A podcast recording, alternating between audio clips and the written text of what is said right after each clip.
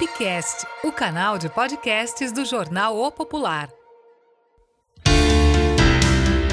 Olá, eu sou Maureen Bernardo.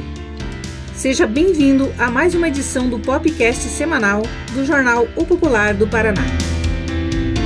Hoje falaremos sobre a hepatite, uma doença que atinge milhões de pessoas em todo o mundo.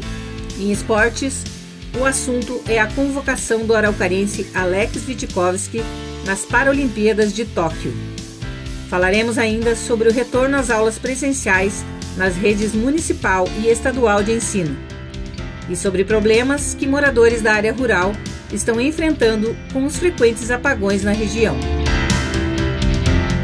No último dia 28 de julho, foi comemorado o Dia Mundial de Combate à Hepatite, doença que atinge milhões de pessoas todos os anos. A hepatite é uma inflamação no fígado causada por vírus, bactérias, outros microorganismos, medicamentos, álcool ou causas mais raras. A médica Kátia Cristina Campa, especialista em gastroenterologia, clínica médica e mestre em medicina interna, que atua na Clínica São Vicente, em Araucária, explica que o diagnóstico precoce da hepatite favorece o tratamento e o acompanhamento, prevenindo muitas vezes a cirrose hepática e o câncer de fígado.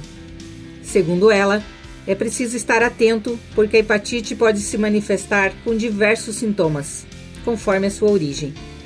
Os mais comuns são cansaço, dor abdominal, náuseas, pele, mucosas e olhos amarelados, fezes esbranquiçadas, urina escura como chamate, alterações de coagulação. Inclusive, a doença pode evoluir para uma forma grave, que é a hepatite fulminante, necessitando de transplante hepático. Em outros casos, pode evoluir também para óbito. Algumas causas de hepatite têm um componente genético associado, mas as virais não são consideradas hereditárias, e as mais frequentes são as do tipo A, B e C. A hepatite A geralmente é assintomática, autolimitada. Alguns pacientes podem ter icterícia, fadiga ou outros sintomas, é de transmissão oral fecal, então a pessoa se contamina com água ou alimentos contaminados. É de transmissão oral fecal, então a pessoa se contamina com água ou alimentos contaminados. Já as hepatites B e C são transmitidas por contato com sangue ou secreções contaminadas, por exemplo, relação sexual sem proteção, transfusão de sangue contaminado, contato com agulhas ou materiais pérfuro cortantes contaminados e transmissão materno-fetal. De acordo com a doutora Kátia, o diagnóstico da hepatite é feito através de exames laboratoriais para avaliação da inflamação do fígado e da função hepática, além de sorologia para a pesquisa dos vírus que podem causar a doença. Exames de imagem, como ultrassom de abdômen, podem complementar o diagnóstico. Quando detectada a doença, o paciente deve iniciar o tratamento para evitar problemas maiores. Abre aspas. A esteatose hepática, por exemplo, é causada pelo depósito de gordura no tecido hepático. Ocorre devido ao aumento de peso corporal, sedentarismo, maus hábitos alimentares. Ela pode evoluir para a esteatopatite ou para uma fibrose hepática e, em casos mais graves, pode progredir para cirrose hepática. Fecha aspas, alerta médica. Com relação ao tratamento indicado, a doutora Kátia orienta que no caso da hepatite A, o tratamento é suporte e a maioria evolui bem sem ele. As hepatites B e C são tratadas com medicações antivirais para cada tipo. Inclusive, o tratamento está disponível pelo SUS. As outras doenças hepáticas têm tratamento específico conforme a etiologia. Abre aspas. É importante lembrar que as hepatites têm prevenção. As hepatites A e B têm vacina. As hepatites B e C podemos prevenir usando materiais esterilizados controle em bancos de sangue, inclusive já são feitos, relação sexual com camisinha, evitar consumo excessivo de álcool, evitar drogas, ervas ou substâncias tóxicas ao fígado, praticar atividade física, dieta saudável e controle de peso. É essencial fazer exames de rotina para avaliação da saúde geral e hepática. Fecha aspas, diz a médica. Olha só que notícia interessante para o esporte de Araucária. A cidade terá um representante nos Jogos Paralímpicos de Tóquio 2020, que iniciam no dia 24 de agosto e seguem até 5 de setembro. É isso mesmo que você ouviu. Alex Vitkovski, 28 anos, morador do Jardim Arvoredo, é o nome do cara que foi selecionado pelo Comitê Paralímpico Brasileiro para participar do maior evento paradesportivo do mundo na modalidade voleibol sentado. O araucarense é atleta do Instituto Reagir Paraná e treina em Curitiba, já que o município não tem a modalidade de paravôlei. Ao receber a notícia da convocação pelo Comitê Paralímpico Brasileiro, Alex disse que ficou tão emocionado e que até agora, já passado um tempo da notícia, a ficha ainda não caiu. E ele está aqui agora para contar para a gente como foi essa emoção e quais são as suas expectativas para os Jogos Paralímpicos de Tóquio. Diz aí, Alex. Fala pessoal do jornal e leitores, tudo bom? É, aqui é o Alex Vitkovski. Estou passando para contar aí um pouco dessa minha rotina da última semana desde que eu fui convocado. E assim, é, tá sendo surreal esse momento. É um momento único na minha vida, digamos assim. É realização do meu maior sonho. Tá sendo convocado para essa Paralimpíada. É, trabalhei muito para estar nesse momento e vou trabalhar ainda mais porque eu tenho muito mais objetivos pessoais para conseguir. Tenho títulos que eu quero conquistar, títulos é, individuais. É, e é assim, é, é surreal, como eu digo. Eu fico até sem palavras porque a ficha não caiu ainda. Tipo, eu consegui me tornar um atleta paralímpico. Antes eu era um paratleta, digamos assim, eu me considerava um paratleta. Mas agora, com a Paralimpíada, eu realmente vou me tornar um atleta paralímpico. É, vou ser uma referência, digamos assim, para muitas pessoas. E a minha expectativa para esse campeonato está muito alta até por ser a minha primeira competição com a seleção, já sendo uma competição de Paralimpíada, é o foco tem que ser muito maior. Então, estou trabalhando isso, trabalhando principalmente o meu o meu psicológico mental, né? Porque isso aí vai ser primordial na competição. É, chegar lá é, suave, chegar, não chegar tão ansioso, porque pode atrapalhar muito o meu desempenho em quadra, então eu estou trabalhando muito esse lado mental. O lado físico eu vou trabalhar também, porém não, não necessariamente tanto como o mental, porque o mental é o essencial. E é isso aí, eu agradeço a, a oportunidade aí de estar tá conversando com vocês, divulgando a minha história e até quem sabe inspirar novos atletas, é, pessoas que desconhecidas que às vezes podem estar tá na mesma situação que eu estive, é, pode se inspirar em mim, ver que a, a, nossa vida não acaba ali. A gente tem que seguir bola para frente, a nossa vida continua. Ó, eu perdi a minha perna e ó, onde que eu cheguei? Vou para uma Paralimpíada, então é, a gente tem que ser isso aí, manter a cabeça no lugar e seguir firme. A jornada de Alex rumo a Tóquio começa no dia 1 de agosto. Ele viaja para São Paulo para participar da última fase de treinamentos da seleção e permanece no CT até o próximo dia 7. Na madrugada do dia 8, a equipe inicia os embarques rumo ao Japão e a chegada em Hamamatsu, cidade onde os atletas farão a aclimatação, está prevista para o dia 10. Durante a semana de treinamento no CT, iniciam os protocolos de saúde exigidos pelo governo do Japão que é a realização de dois exames RT-PCR para Covid-19, além da inserção diária de informações em um aplicativo de celular que está sendo monitorado diretamente por Tóquio. Chegando no aeroporto de Narita, no Japão, os atletas serão submetidos a novos exames de Covid-19 e somente se os resultados forem negativos estarão aptos a entrar no país. O time, então, ficará em Hamamatsu até o dia 20, depois disso, irá finalmente para a Vila Paralímpica em Tóquio, onde iniciará os preparativos finais para a busca da tão sonhada medalha paralímpica. Alex, fala um pouquinho para a gente sobre os protocolos de biossegurança que a equipe terá que seguir durante quase um mês antes da chegada à Vila Olímpica e como é que está sendo essa tua rotina desde a convocação? Desde janeiro a gente vem sendo é, obrigados a fazer exame PCR para se apresentar nas fases de treinamento para ingressar dentro do CT, digamos assim. E para as Paralimpíadas de Tóquio, é, a gente vai ser, o protocolo de segurança vai ser muito maior, digamos assim. A gente vai ter que fazer agora, ontem, para falar a verdade, eu fiz um exame PCR, que constou negativo, né, que é o exame padrão para a gente se apresentar no, no Centro Paralímpico. Aí agora, a gente vai se apresentar domingo, é, iremos treinar lá normal, e 72 horas antes do nosso embarque pro, pro Japão, a gente vai ser submetido a um exame PCR lá dentro do CT mesmo, que é a exigência de Tóquio. E fora isso, depois 48 horas antes do embarque, aí novamente a gente vai ter que fazer um exame PCR para poder embarcar. Aí a gente vai constando negativo, a gente embarca é, rumo ao Japão. Chegando lá no Japão, a gente vai ter que fazer um outro exame PCR no aeroporto mesmo, já com o governo do Japão.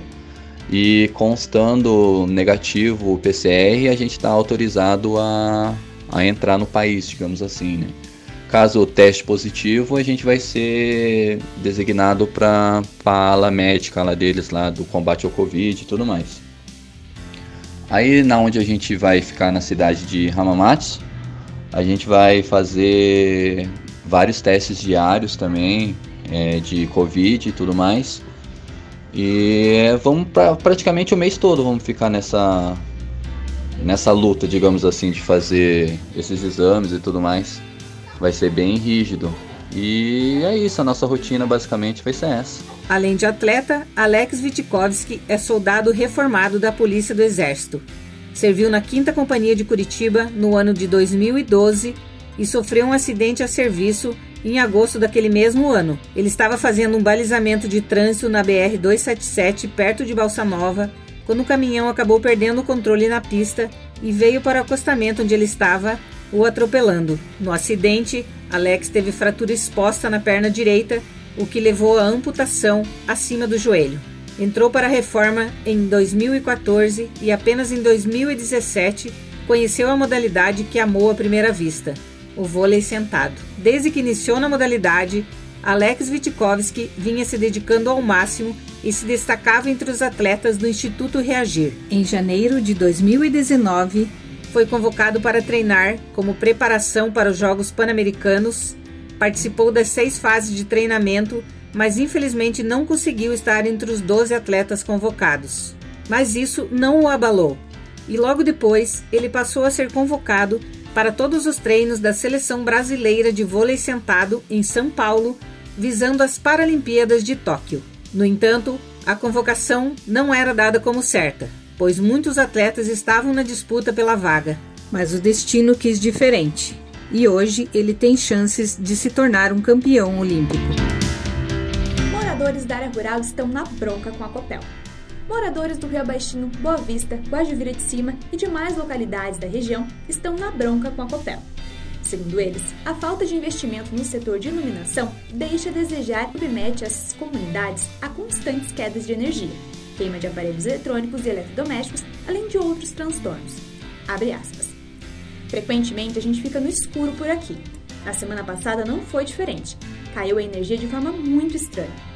Foram quatro dias seguidos de quedas, sempre no mesmo horário, por volta das 18 horas, e para variar, muitos tiveram alguns aparelhos de dentro de casa queimados por conta das oscilações, reclamou o morador. Outro morador comentou que em uma das quedas a situação foi ainda mais grave, deixando quilômetros da rodovia totalmente no escuro. Abre aspas. Incontáveis lâmpadas da rua queimaram e isso deve ter dado um baita prejuízo para a prefeitura. Foi muita coisa, nem deu para contar a quantidade de lâmpadas que queimaram. Eu acho que a prefeitura não vai conseguir repor todas as lâmpadas tão cedo.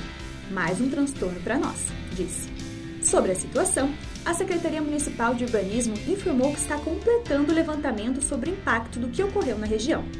A secretaria confirmou que muitos moradores do Rio Baixinho, Boa Vista e Guajuvira de Cima, áreas nas imediações da rodovia do Xisto, entraram em contato para relatar trechos inteiros com iluminação pública danificada.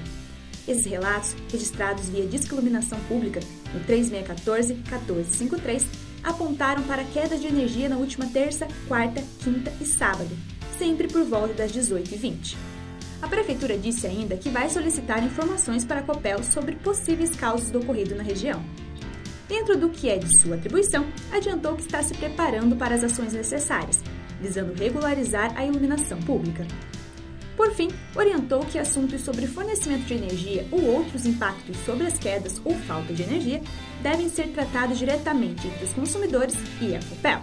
Interrogada sobre a questão, a Copel informou que existe um time de profissionais em campo para atender essa demanda e que foi designado uma equipe de inspeção de redes para percorrer os circuitos da região e buscar as principais anomalias que possam estar causando este desligamento.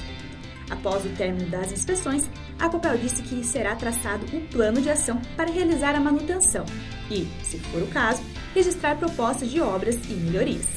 Ainda conforme a empresa, clientes podem registrar queixas e pedidos de ressarcimento por meio dos canais oficiais da empresa.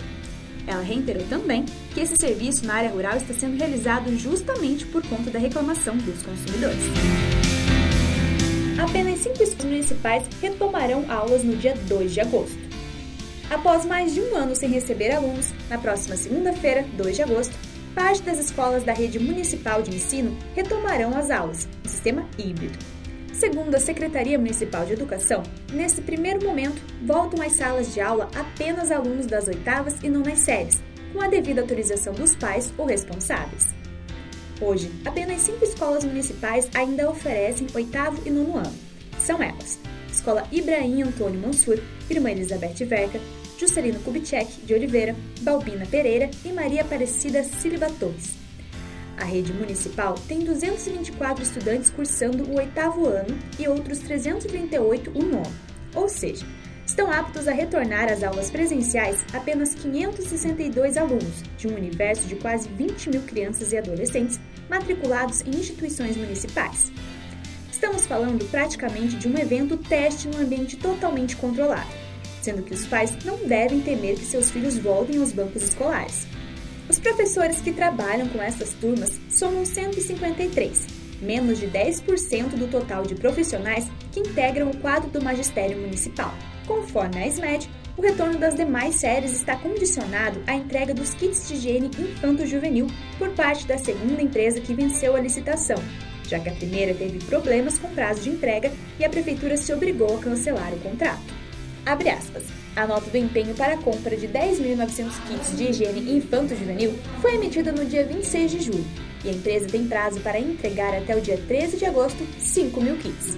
Para a entrega do restante, o prazo é até o dia 30 de agosto, explicou a secretária Adriana Palmieri.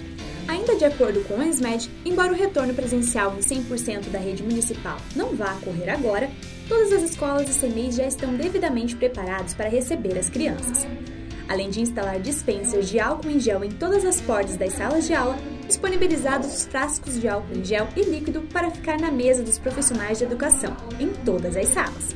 Os espaços também foram organizados e sinalizados respeitando o devido distanciamento, conforme orientações da Organização Mundial de Saúde. Também enviamos cinco máscaras do modelo PFF2 para serem distribuídas para cada estudante do oitavo e nono que aderir ao sistema híbrido de ensino para o uso de uma por dia durante o período que o estudante estiver no espaço escolar.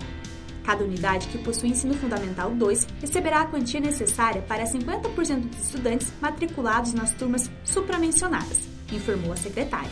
Escolas municipais que têm turmas de oitavos e nonos anos estão passando por vistorias, feitas pelo Comitê Permanente de Retorno às Aulas, representantes do Conselho Escolar, membros da Secretaria de Educação e de Saúde e conselheiros do Conselho Municipal de Educação estão visitando as unidades. O objetivo da vistoria é observar os espaços e os itens referentes aos protocolos de biossegurança para evitar a contaminação dos estudantes, esclareceu Adriana. Ainda falando de volta às aulas, falta de estrutura para a transmissão de aulas online preocupa colégios. A pandemia trouxe muitos desafios para a educação, impondo às instituições de ensino uma série de mudanças e adaptações, especial a troca dos quadros e carteiras escolares pelas telas de computadores e celulares. Se por um lado, os protocolos de biossegurança, como distanciamento de carteiras, dispensers de álcool em gel, demarcações em vários espaços e entre outros foram todos adotados com tranquilidade. Por outro, o retorno do modelo híbrido, parte presencial e parte remoto, tem exigido maior qualidade das conexões de internet. Na quarta-feira, 21 de julho, quando a Secretaria de Estado da Educação anunciou que mais de 90% das escolas estaduais do Paraná retomaria as aulas presenciais, um novo desafio começou a ser traçado pelas unidades educacionais do município: a falta de estrutura para garantir a transmissão das aulas online. A conexão é péssima e, quando cai, o professor tem que aguardar o retorno do sinal para dar continuidade à aula. Isso sem contar que o educador fica praticamente limitado à frente de uma tela do computador, para que o aluno em casa possa vê-lo e acompanhar o conteúdo. No Colégio Marilze da Luz Brande, no Jardim Fonte Nova, a direção disse que tudo foi preparado de acordo com os protocolos de biossegurança, mas a internet não funciona para a transmissão das aulas ao vivo, devido à instabilidade da conexão. Os pais estão bem receosos com o remoto. Temos poucos alunos que estão vindo às aulas presenciais, a grande maioria optou por continuar no ensino remoto. Os professores estão se adaptando a essa nova realidade, com aulas diferenciadas para retomar os conteúdos que os alunos não aprenderam ou tiveram maior dificuldade enquanto estavam em casa. Nosso laboratório de informática sempre esteve aberto para os alunos que não tinham acesso, com o acompanhamento dos pedagogos, e isso contribui para um retorno mais tranquilo. Mas o principal problema mesmo é a internet instável. O atendimento aos alunos que optaram em continuar no EAD, ou seja, a maioria, é extremamente prejudicado, uma vez que a transmissão da aula nem sempre ocorre devido à queda da conexão, argumentou a diretora Glaucia Gomes de Oliveira.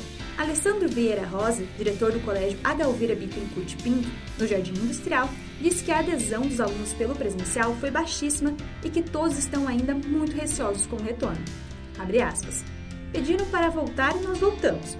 O colégio recebeu os alunos com toda a estrutura de biossegurança dentro das normas exigidas, mas sabendo que a qualidade dos equipamentos e da internet disponíveis nesse momento estão longe do que seria ideal. Ainda assim, as aulas estão sendo transmitidas, explicou. No Colégio Fazenda Velha, a situação não é diferente. Apesar do retorno dos alunos ser tranquilo, com o projeto de biossegurança adequado à situação, a falta de estrutura para a transmissão das aulas tem sido um grande problema. Abre aspas. Faltam televisores em algumas salas de aula. O governo ainda não encaminhou para as escolas os equipamentos que havia dito que enviaria. O colégio tem um total de 877 alunos matriculados. Desses, 284 retornaram presencialmente. Então, temos um grande número que optou em ficar em casa, e eles precisam receber os conteúdos. A questão é que as aulas online só dão certo quando a internet e os notebooks funcionam, explica o diretor Francisco de Assis Teles Maria. Ele destaca ainda a capacidade de adaptação dos professores, que conseguem conviver com todas essas mudanças e dificuldades. Os professores se adaptam rapidamente às mudanças e acredito que isso seja inerente ao próprio ser humano, observe. O diretor do colégio Júlio Schumansky, André Gottfried, comentou que o retorno está sendo escalonado. Todos os professores estão nas salas e as aulas são transmitidas ao vivo. Segundo ele, na primeira semana, o retorno foi com poucas turmas, para que o colégio pudesse testar toda a rede lógica e os protocolos de segurança. Abre aspas. Iniciamos a ampliação de turmas com aulas presenciais essa semana, e na próxima semana novas turmas iniciam no sistema híbrido. Na primeira semana, os professores e a escola passam por um período de adaptação, onde identificamos algumas falhas, que estão sendo corrigidas. No ensino fundamental, a adesão ao retorno tem sido maior.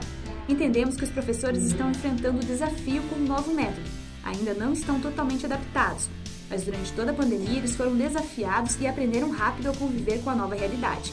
Todos se dedicam para garantir a melhor aula possível, explicou André.